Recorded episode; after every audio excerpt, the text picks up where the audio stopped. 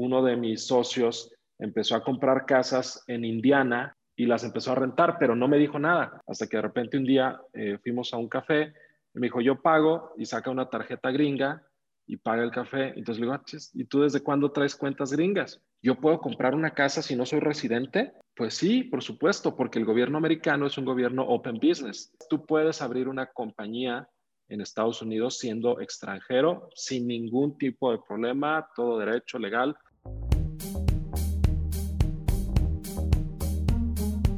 ¿Qué tal, gigantes de la construcción? Bienvenidos a un episodio más de la comunidad más importante de constructores hispanohablantes. El día de hoy tengo a un amigo Mastermind, miembro Mastermind de la comunidad de Carlos Muñoz. Eh, él es Ramiro Martínez Sánchez. encuentras en Instagram como Ramiro Secuencia.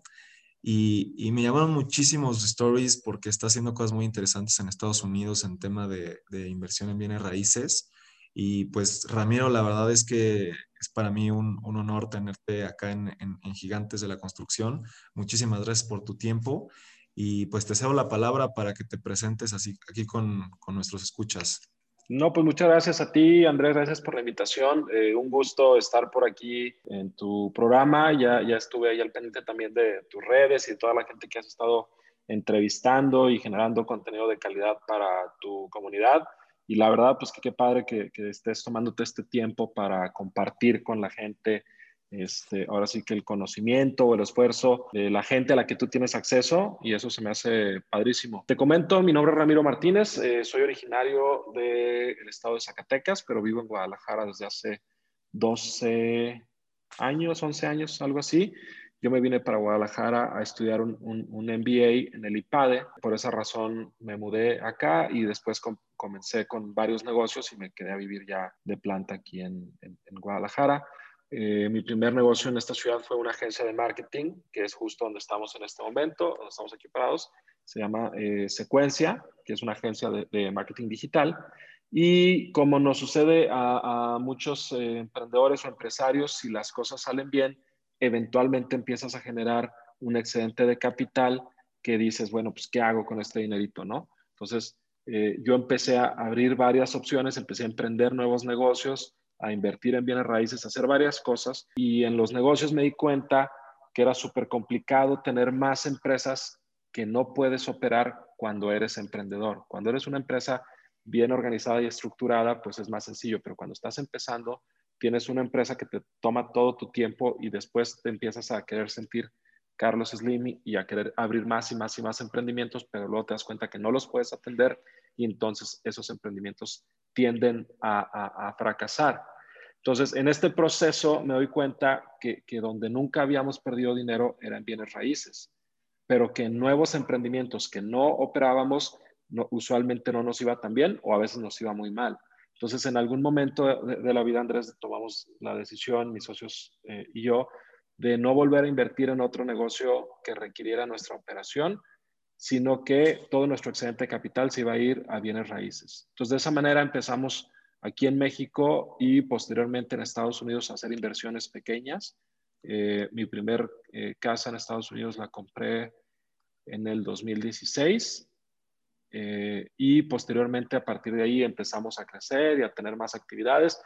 Y pues en, el último año, dada la situación actual del país, de Latinoamérica, pero específicamente en México, el nivel de incertidumbre que vivimos los em, empresarios, pues nos empezó a jalar más la atención, decir, oye, lo que veníamos haciendo ya en Estados Unidos, que nos había funcionado bien, pero que no lo habíamos tomado como una estrategia muy, muy fuerte, pues vamos metiéndole pilas porque no sabemos qué puede pasar en, en México, ¿no?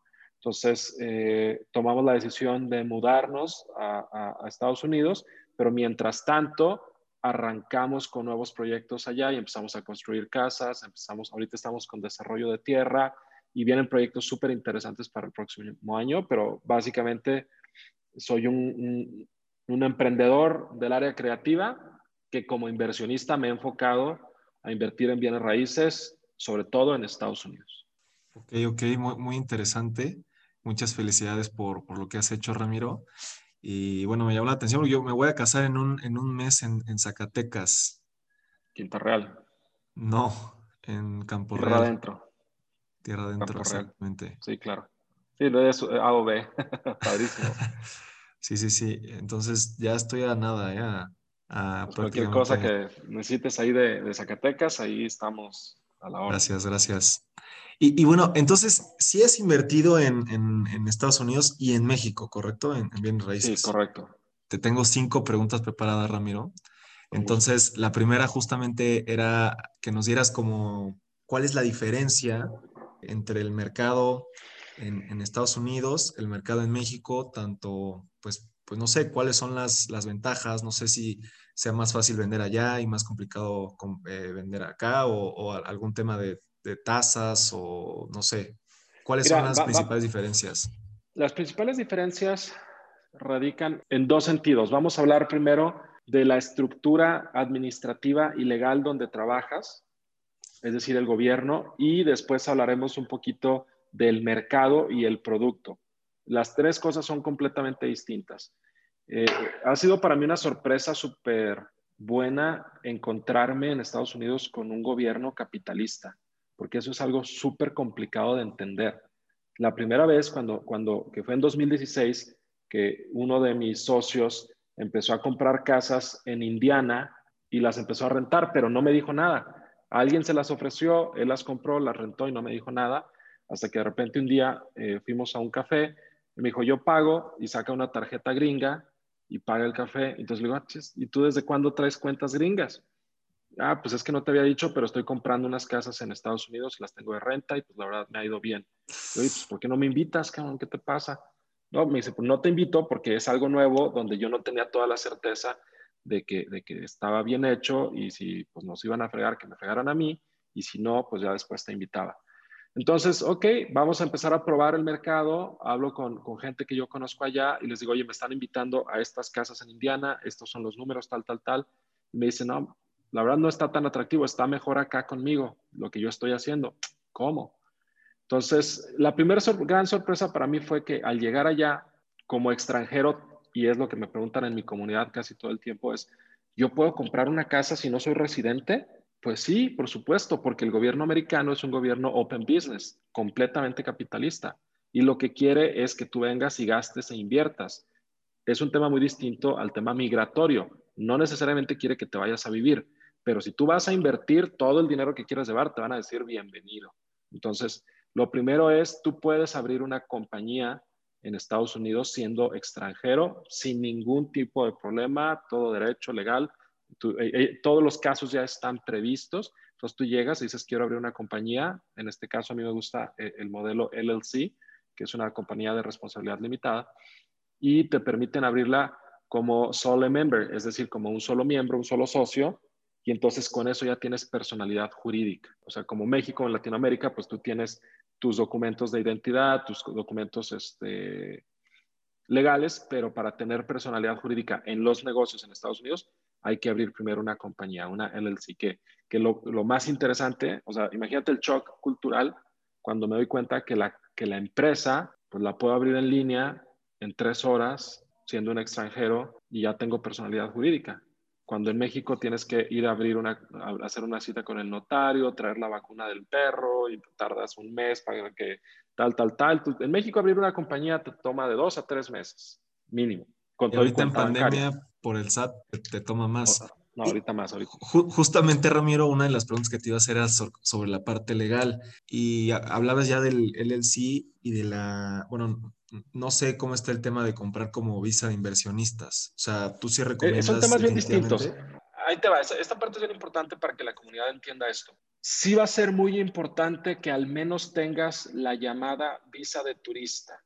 Si no tienes ningún tipo de visa y no, no tienes manera de ingresar a los Estados Unidos, sí, sí, va a ser complicado que inviertas en, bienes raíces, por lo menos de manera activa. Podrías invertir de forma pasiva desde lejos en algunos fondos, pero activa comprando y vendiendo propiedades y desarrollando va a ser muy complicado. Pero si tú tienes una visa de turista, eso es más que suficiente. Todas las visas de turista, Andrés, son, no son de turismo, son de turismo y negocios. Son visas B1, diagonal B2. Pero la gente no sabe eso. La gente dice, ah, pues voy por mi visa de turista y entonces creen que solo para eso sirven, pero no.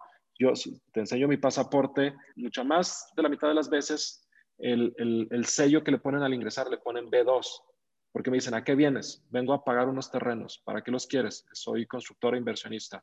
Ah, ok, ¿vives aquí? No, vivo en Guadalajara, ok. Le sellan y le ponen B2, entonces estás entrando de negocios. Y luego, oye, ¿a qué vienes? Vengo con mi familia a Disney. Ah, ok, B1, viene de paseo, ¿se me explicó? Pero la gente cree que solo su visa es de turismo. Entonces, con esta visa de turista, que ya lo entendimos que es turismo y negocios, tú estás perfectamente facultado para ir a hacer cualquier tipo de negocio, cualquiera. Legal, obviamente. No así a vivir. ¿sí? Entonces, la visa de inversionista, la única diferencia que te da es que te permite vivir de manera temporal. No, eh, digamos, es un nivel abajo de la residencia. Pero, pero ahorita entramos en ese tema.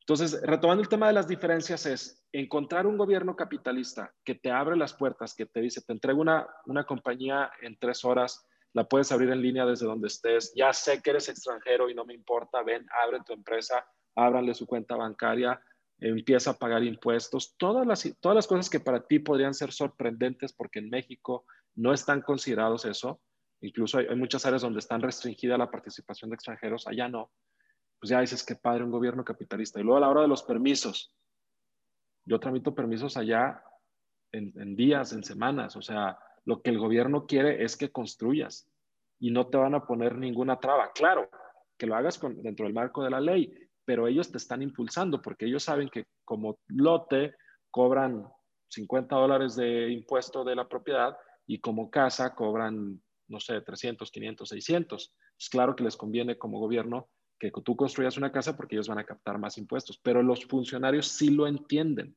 entonces te ayudan a empujar eso. En México, al funcionario le importa tres toneladas de nada, que tengas o no tus permisos, que se desarrolle la ciudad, él está haciendo lo suyo y, el trámite aquí, si seis, siete, ocho meses, si bien te va, sobre todo en el tema de desarrollo. Digamos, a lo mejor en licencia de construcción no, pero en desarrollo subdivisión, eh, fraccionamiento, todo eso es, es, una locura en México. Entonces, ese, en nivel gobierno, esas son dos diferencias muy importantes. Luego, a nivel producto, pues sin lugar a dudas, dos diferencias muy importantes. En México se construye, y, tú y tu audiencia lo saben muy bien, se construye para toda la vida. O sea, se construye en concreto, en acero, fuerte, duro, para 300 años.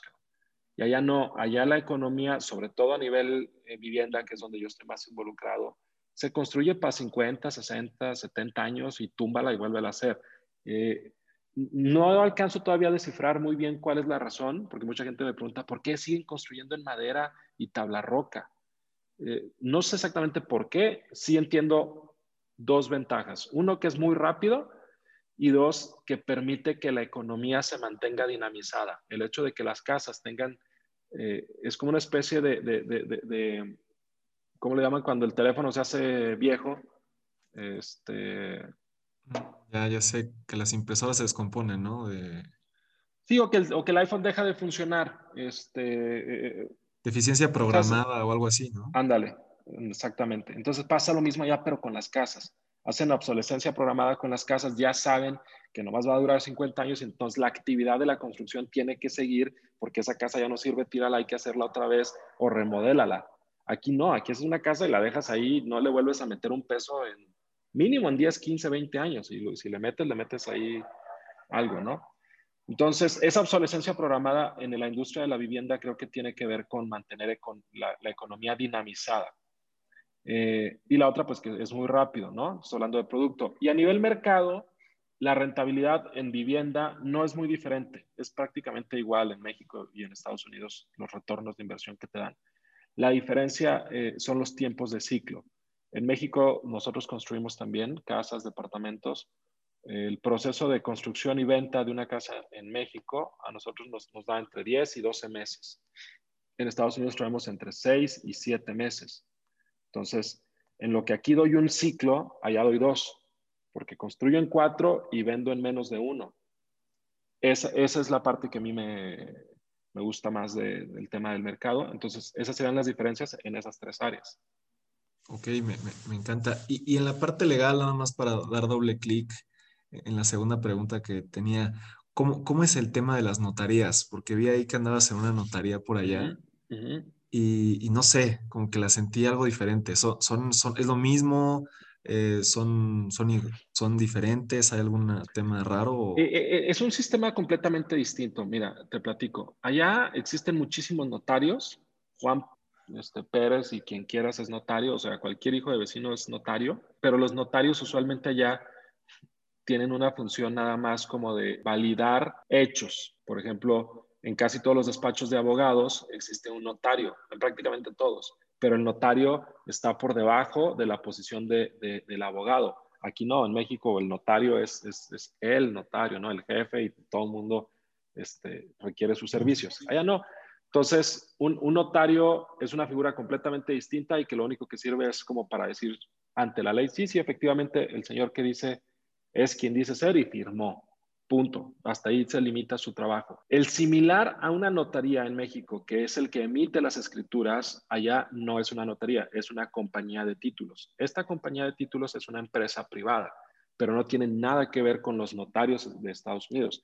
Esta, esta, esta compañía de títulos hace las funciones que en México hace una notaría, donde la parte que más me gusta es que hacen un escrow por cada venta que es un escrow, es como un mini fideicomiso que dura horas o días, donde tú como comprador nunca le pagas al vendedor, ¿sí? Y tú como vendedor nunca le entregas al comprador. Es más, yo diría que el 90, 95% de las veces yo nunca veo al comprador de mis propiedades. No hay necesidad. ¿Por qué? Porque yo le entrego la casa a un agente inmobiliario y él, él busca al comprador, él se le enseña, él cierra todo. Y después, al momento del cierre, yo voy a la, compañía de títulos y a mí me citan una hora y al, comprador lo citan a otra hora distinta. Yo nada más voy, firmo y listo. Entonces, pero eh, el tema del dinero, lo que no estoy entendiendo bien, o sea, el, comprador no te lo deposita a ti, se lo deposita a la empresa y la empresa te lo deposita a ti. Es lo del fideicomiso que estás diciendo. Correcto, correcto. Al escrow. Ese escrow, que te digo que, que podría, para entenderlo, o sea, en realidad es un escrow, no es un fideicomiso, pero para entenderlo mejor, en México sería como un microfideicomiso, donde se dice que se va a hacer. Entonces, la compañía de títulos tiene que garantizar a ambas partes la transacción. ¿Qué quiere decir? Yo vendo una casa por 180 mil dólares, ¿ok? Cerrado, 180 mil. Pero además hay, hay que pagarle al agente inmobiliario y hay que pagar algunos impuestos, etcétera, etcétera. Entonces, el comprador deposita esos 180 mil, ya sea él o su banco, a la compañía de títulos. Luego la compañía de títulos me dice a mí, oye Ramiro, tranquilo, aquí está tu dinero. Yo te aseguro que, te, que te va a llegar tu dinero.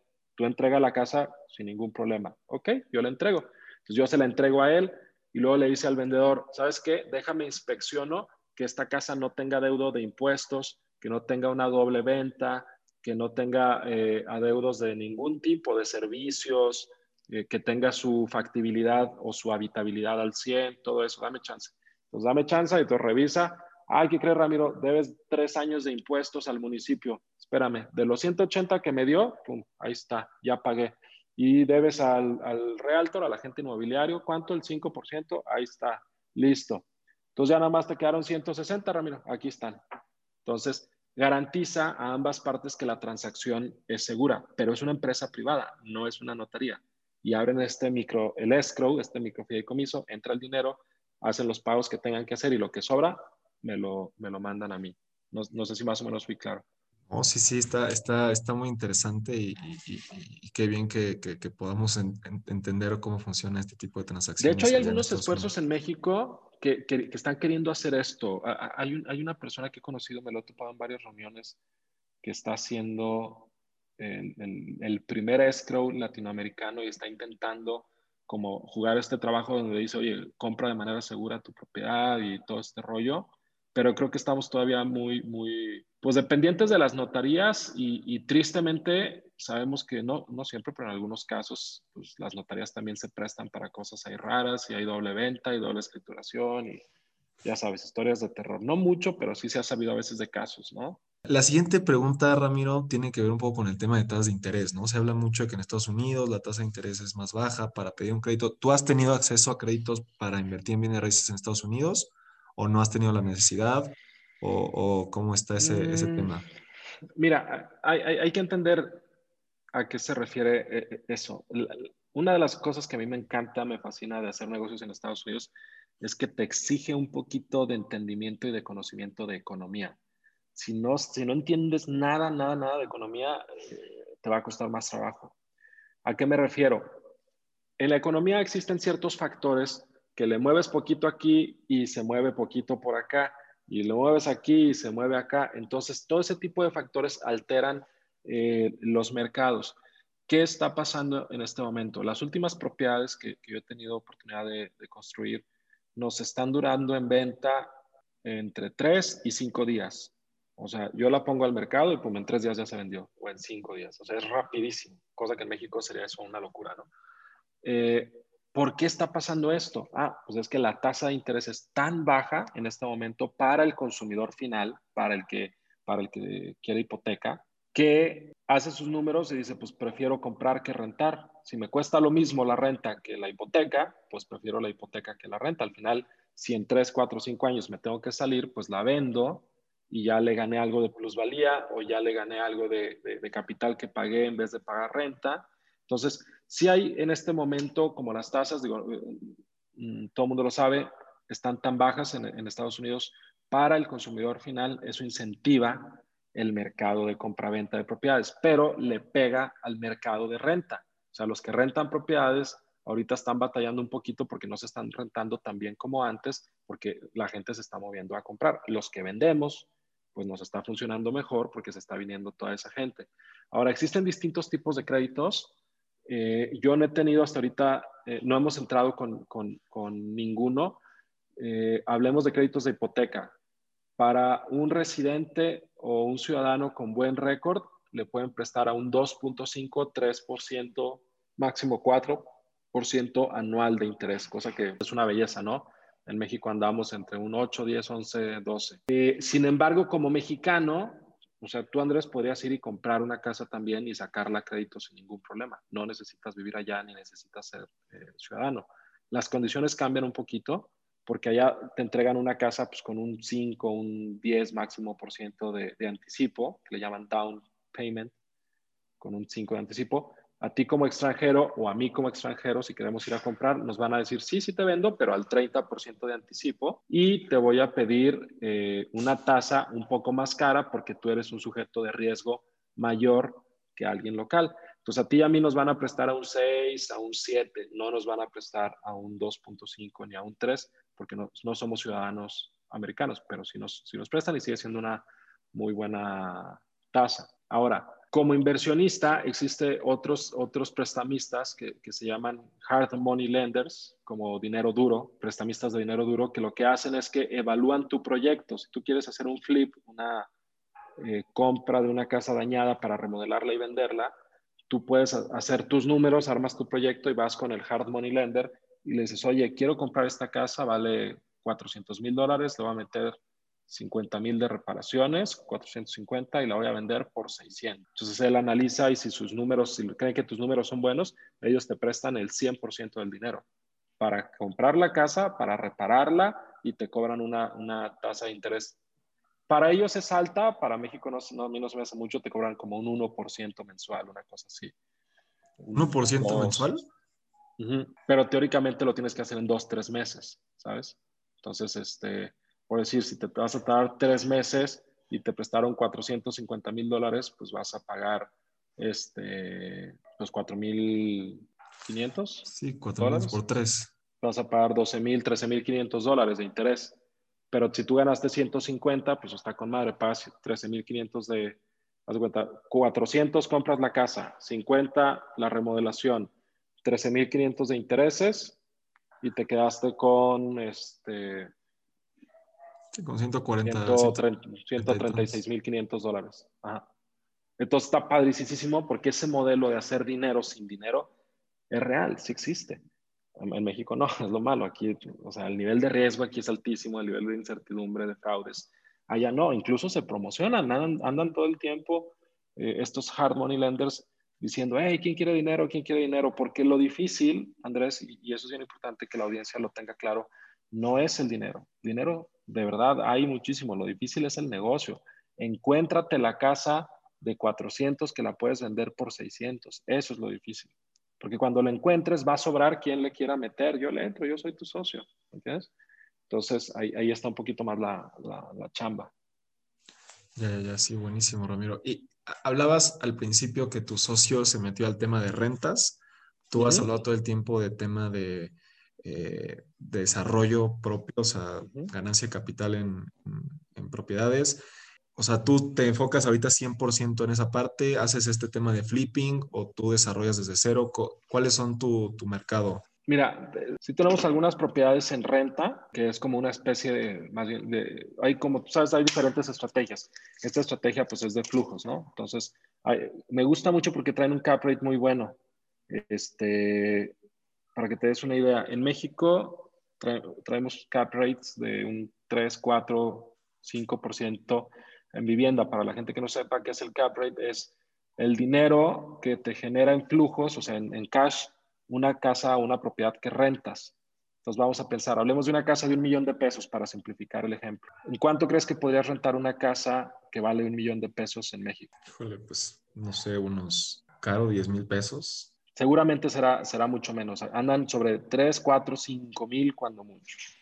Porque, o sea, una casa de 10 mil pesos de renta normalmente va a ser una casa por lo menos de 2 millones. ¿sí? Una casa de un millón es casi, casi una casa de Infonavit. Es una casa muy, muy, muy sencilla en México un departamento de interés social.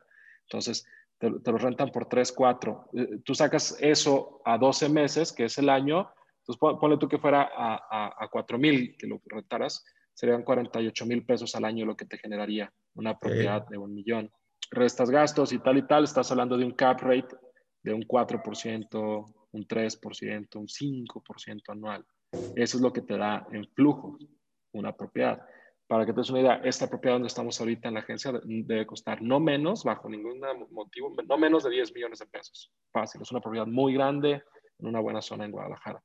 Pagamos de renta 30 mil pesos. O sea, es el 3% al año lo que les genera en flujos.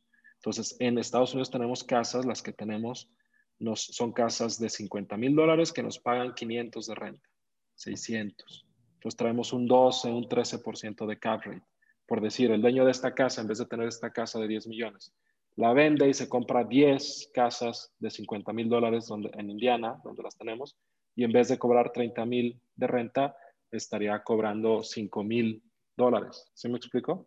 Sí, sí, sí. Entonces, tus flujos van de 30 mil a 100 mil, porque tu cap rate es tres veces mejor. Entonces, si tenemos propiedades en renta. Si alguien tiene ese interés allá, mi recomendación sería no compren propiedades grandes. Entre más grande es, más bajo es el cap rate. Y segundo, compren eh, varias unidades bajo un mismo techo, multifamilies. Eh, duplex, triplex, fourplex, todo eso te mejora mucho el cap rate porque el valor de la propiedad eh, por unidad se, se, reduce. Luego, yo estoy más metido activamente en la construcción de casas nuevas porque eso me permite tener mayor liquidez. Entro y salgo como te decía, cada seis meses. O sea, compro tierra, construyo y vendo en seis meses. Entonces, cada seis meses yo recupero el dinero más una ganancia. Entonces, le, puedo estar dando vueltas y vueltas.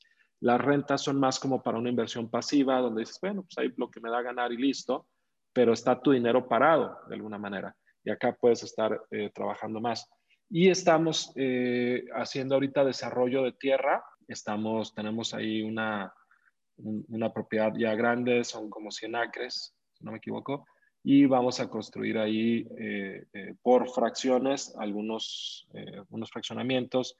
Vamos a irnos de 50 en 50 lotes de, de nivel básico. Esto en Kansas, te hablo lotes de 10 mil dólares. O sea, la tierra en realidad ya es, es, barata. Lotes de 10 mil dólares para construir casas de precio final 180 mil dólares, que para Estados Unidos es, es bastante bajo. El, la media nacional, si no me equivoco, está en 260 mil dólares. La media nacional en Estados Unidos. Entonces, cualquier cosa abajo de eso, pues digamos que estás casi entrando al interés social gringo, por decir así, ¿no? Eh, y se mueve rápido, hay, hay, hay, mucho mercado para ello. ¿Y el tema de flipping lo trabajas muy poco? Ah, qué buena pregunta, perdóname. Mira, el flipping fue, el flipping fue el primer negocio que yo hice en Estados Unidos, pero últimamente lo he hecho menos por, por la complejidad que tiene. Te explico. todos los constructores, y pues bueno, tu comunidad lo sabe perfectamente, cuando construyes una casa tienes números más menos muy claros, es decir, no te va a salir una sorpresa a menos que se te dispare el precio del cemento, del acero, pero ya más o menos sabes a lo que vas, sabes cuánto te vas a gastar en la construcción de la casa, sabes cuánto cuesta la tierra y sabes en cuánto la puedes vender. A lo mejor no es el, porcentaje o el mega negociazo, pero hay claridad respecto a lo que va a suceder, más o menos 5% si tú quieres. En los flips es, un nivel de especulación un poquito más alto. Las posibilidades de ganar mucho más dinero son altas, pero también las posibilidades de perder. En construcción de casas nuevas, la posibilidad de perder es, muy baja, es casi nula. Tampoco vas a ganar mucho dinero, pero sabes a lo que vas. Y en flipping, compras casas, te platico la primera casa y eso para que se animen toda tu audiencia. La primera casa que yo compré me costó 17 mil dólares. Ok. 340 mil pesos actuales. Le metí de remodelación a 10 mil dólares. Entonces mi costo total fueron 27 mil. 27 mil. La renté por cuatro años en 500 dólares al mes y en el año 4 al final la vendí por 47. Simplemente en la pura compraventa, en el flipping, yo me gané 20 mil dólares, es decir, en porcentaje fue casi un 80% de profit. Más las rentas. Más cuatro años de rentas, que fueron 6 mil dólares, fueron otros 24 mil.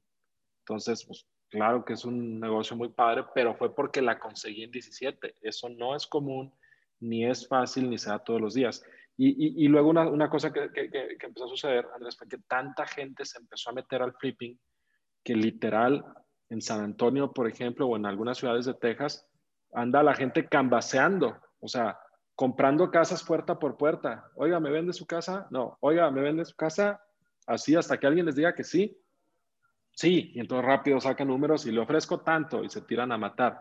Y si lo agarraron ahorcado, pues bueno, ya cierran el deal y si no, no pero, pero han saturado este mercado, o sea, si hablamos de oferta-demanda, la demanda de compra de casas dañadas se incrementó muchísimo y al incrementarse la demanda y mantenerse la misma oferta, pues lo que pasó fue que el precio subió. O sea, yo ahorita ya no podría comprar esa casa por 17 porque atrás de mí habría otros dos o tres diciendo, yo doy 25, yo doy 28, yo doy 30. Entonces ya, pues, mejor quédense con su pinche negocio, ¿me entiendes? Esa es una razón por la que dejé de hacer flipping. Pero está pasando algo muy interesante en California. A mí no me había gustado invertir en California porque California eh, es un mercado sumamente especulativo y, en mi opinión se parece más a, invertir en la bolsa que a invertir en bienes raíces. Porque las propiedades lo mismo suben que bajan. y ese valor es meramente psicológico o percibido. ¿No? Entonces, una casa que ahorita vale 200 mil, el próximo año vale 500 y luego el siguiente otra vez vale 200. Entonces, depende de en qué momento compraste o vendiste, es si, si, hiciste lana, pero es lo mismo que las acciones. O sea, si estás comprando una acción de Tesla o de Apple o lo que sea y va para arriba y te sales, ganas, pero si no te sales y se vuelve a caer, pues ya no ganaste, fue pura ganancia psicológica y no se, no se ejecutó. Entonces, ahorita en California está, está subiendo a un ritmo sobre todo en el sur de California, que es donde tengo más información, eh, de un 7%, 5 a 7% mensual están subiendo de valor las propiedades. Es una locura, una locura. Entonces, casi, casi con que compres ahorita y en tres meses vendas, ya te ganaste un 15, un 12, un 13%. Entonces, si encuentras propiedades eh, de, de reparaciones estéticas, es buena idea hacer flipping, muy buena idea. El riesgo está en que no te des cuenta el tamaño del daño, que eso me ha pasado y le ha pasado a muchos conocidos también, y terminas perdiendo dinero. ¿Se me explico? Porque como todo es madera, entonces tú ves estéticamente se ve bien la propiedad, mueves poquito la tabla roca y te das cuenta que atrás está lleno de termitas y ya se tragaron toda la estructura. Y entonces tú legalmente no la podrías vender así, tienes que cambiar la estructura. Entonces, si tú estimabas 50 mil dólares para repararla, pues ya no, ahora te vas a echar 100, 150, 200, entonces ya no fue negocio. Entonces es la parte que no me gusta del flipping, que no es seguro que vayas a ganar. En las casas nuevas sí es seguro, vas a ganar menos y no te vas a ganar un 80%, te vas a ganar un 10, un 15, un 20, ¿no? Entonces, ahorita nosotros estamos más construyendo eso, casas nuevas, que apostando en, flipping a ver qué sale. Eh, por de entrada, porque ha sido y es difícil conseguir esos deals. Pero si los consigues y te dan los números, dale. Me hace buena idea. Ya, ya, ya.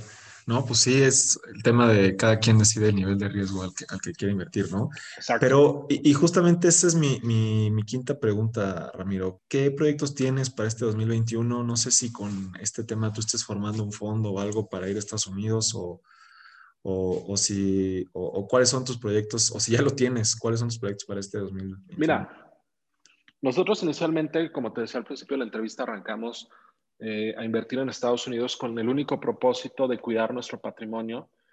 Eh, panorama incierto en México. Entonces, eh, mucha gente se nos ha acercado y nos ha dicho, oye, sabes que yo tengo la misma incertidumbre que tú, pero yo no tengo los contactos, el conocimiento y ni las ganas ni el tiempo de ir a hacer lo que tú estás haciendo porque yo estoy ocupado con mi familia, con mis hijos y tal. Entonces, eh, derivado de eso, sí tomamos la decisión de, abrir una SAPI, una sociedad anónima promotora de inversión aquí en México, para recibir inversión de quien quiera este, participar con nosotros exclusivamente en la construcción de casas nuevas. Yo bajo ninguna circunstancia pondría dinero eh, de otros, de terceros, en un flip por el nivel de riesgo que tiene.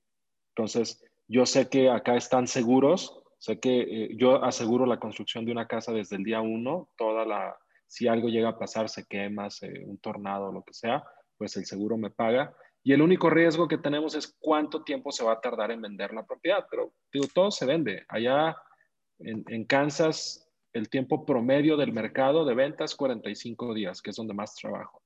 En Texas estamos hablando de 14 días, tiempo promedio en el mercado de las propiedades. Pero, pero esto con datos, ¿eh? no, no, no que yo se me ocurra. En el MLS. parece chiste, Ramiro. el, retorno está muy. Está de locos. De que las propiedades se publican a que las propiedades se dan de baja porque se vendieron, el promedio en Texas ahorita es 14 días, que es, eh, obviamente hay unas que duran un día, dos días, tres días, y hay otras que duran 300 días, sin duda, o, o 200 o lo que sea, pero es el promedio, ahorita está en 14. En California hay momentos en que ese promedio está abajo de las 24 horas. O sea, es tan, tan, tan dinámico el mercado de que entra y sale. por eso parece el pinche mercado de acciones, me imagino como el de Wall Street de, de los 80s o una cosa así, donde todo el mundo anda como loco comprando y vendiendo y especulando. Entonces, este fondo no le entramos al flip, le entramos exclusivamente a lo más conservador, que es construcción de casas nuevas, donde ya dominamos el mercado y donde lo entendemos muy bien. Para el próximo año eh, arrancamos con un fraccionamiento padrísimo. Esto va a ser en Kansas City. Yo no tenía el gusto de conocer Kansas City, solo trabajábamos en Wichita y ahora ah, fui hace 15 días. Está precioso, de verdad precioso. No, ni por aquí me imaginaba que iba a estar así de bonito Kansas City. Y ahí este, traemos proyecto eh, para 30, el primer desarrollo es de 30 viviendas de nivel medio para una comunidad específica de adultos mayores, 55 años y más. Es, un modelo de casas muy bonitas, sin escalones, con una área común, este, un salón ahí de actividad social y todo esto para generar una comunidad eh, padre. Traemos ese proyecto y en California sí o sí nos vamos a arrancar con flipping. Traemos eh, ya varios temas ahí en San Diego, pero ahí ahorita no, no puedo invitar a la gente porque no les puedo poner en riesgo. ¿no? y, si, a alguien le interesa, ¿dónde, dónde, te, ¿dónde te pueden contactar, Ramiro? Que manden mensaje en Instagram, eh, en TikTok, en todos lados, Ramir, arroba Ramiro Secuencia. Ese es mi usuario, arroba Ramiro Secuencia. Y ahí me pueden encontrar que me manden un, un, mensaje. O incluso también si alguien tiene interés de hacerlo por su propia cuenta, porque luego mucha gente me busca, Andrés, dice, oye, yo quiero hacerlo, pero lo quiero hacer en Las Vegas. ¿Tú no trabajas en Las Vegas? Híjole, no, no trabajo en Las Vegas pero el modelo de trabajo es similar. Entonces, si necesitan eh, que les ayude con, algún dato, algún contacto de contadores, de abogados, de la gente que me ayuda ya, con todo el gusto del mundo, que me escriban y yo los este, contacto o les doy un punto de vista para que puedan este, iniciar. A mí lo más importante es tratar de inspirar a la comunidad de que no es difícil, o sea, sí es difícil, pues, pero igual de difícil que en México, no es imposible. Y, el hecho de que, de que en Estados Unidos el gobierno te dice, ven, no hay ningún problema, eres bienvenido, y sientes cómo te tratan bien, es, es, una cosa que de entrada la gente ni siquiera se lo imagina. Yo mismo no me lo imaginaba. Yo pensé que me iban a decir, no, usted, ¿qué está haciendo aquí? Váyase para su país.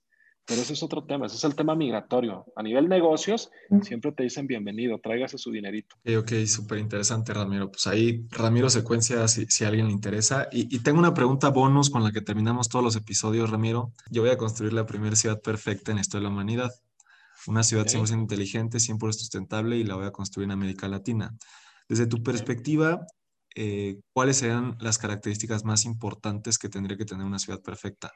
La primera y la más importante, en mi opinión, que tenga reglas claras de convivencia y que éstas se respeten. Una de las diferencias fundamentales que yo encuentro entre México y Estados Unidos es que allá, si dejas el portón abierto de tu casa, al día siguiente en la mañana amanece una multa. Si no cortaste el pasto de afuera de tu casa, amanece una multa. Si tu perrito se hizo popó, amanece una, amanece una multa. Si dejaste tu coche tapando tu propia cochera, amanece una multa. Aunque sea tu coche y aunque sea tu cochera. Y de repente puedes decir, esto es demasiado exagerado. Ok, pero son reglas de convivencia que hace que si todo mundo las entendemos y todo mundo las respetamos, podemos vivir en paz. Latinoamérica es uno de los lugares más bonitos en el mundo para vivir. He tenido la oportunidad de, de, de viajar a muchos lugares y de verdad yo no cambio Latinoamérica por nada. Es increíble. La calidez, el clima, la comida, la gente, pero tenemos ese problema.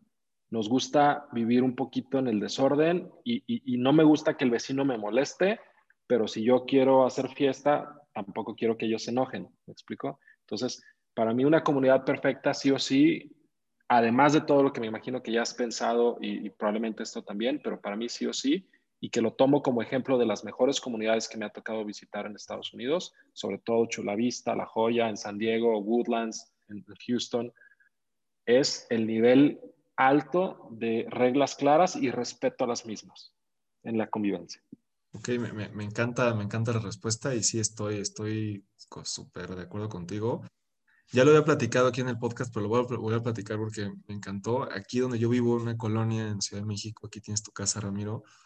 El, de repente no servía mi tag para entrar y salir de la colonia. Entonces yo estaba súper enojado, ¿no? Me bajo, oigan, ¿qué les pasa? No sirve mi tag, no sé qué. Y me dicen, este, no, a ver, tranquilo, déjanos revisar qué tiene tu tag. Se meten en la computadora y me dicen, es que tienes dos multas de exceso de velocidad. Esas dos multas significa que cinco días no puedes entrar por la de, por la, por la pluma normal, tienes que entrar por la de visitantes. Uh -huh. Y yo, pues ya me, me, me, tranquilicé, o sea, ya fue como, sí, pues, pues, es la regla, pues, ¿qué, qué haces? ¿no? Y me dicen, claro. si te vuelves a pasar, es un mes.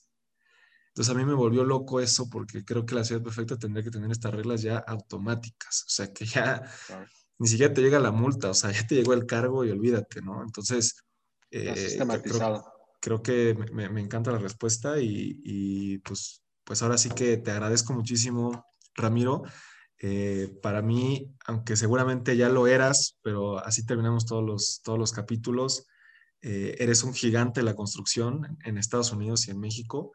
Muchas gracias por, por tu tiempo, muchas gracias por lo que compartes y, pues esperemos vernos pronto en, en, Monterrey. No si vas a ir para allá, para la Yipeada. Sí, sí, sí, sí, me llevo mi vehículo desde aquí para allá y, y pues al contrario, muchas gracias Andrés, muchas gracias a toda la gente que se tomó este tiempo para, para escucharnos. De verdad, creo que, que, es importante seguir construyendo ciudad y seguir construyendo comunidades. Este, y cualquier cosa que necesiten que yo pueda apoyarles, cuenten conmigo, estoy a la hora. Perfecto, Ramiro. Pues muchas gracias y saludos a todos los gigantes de la construcción.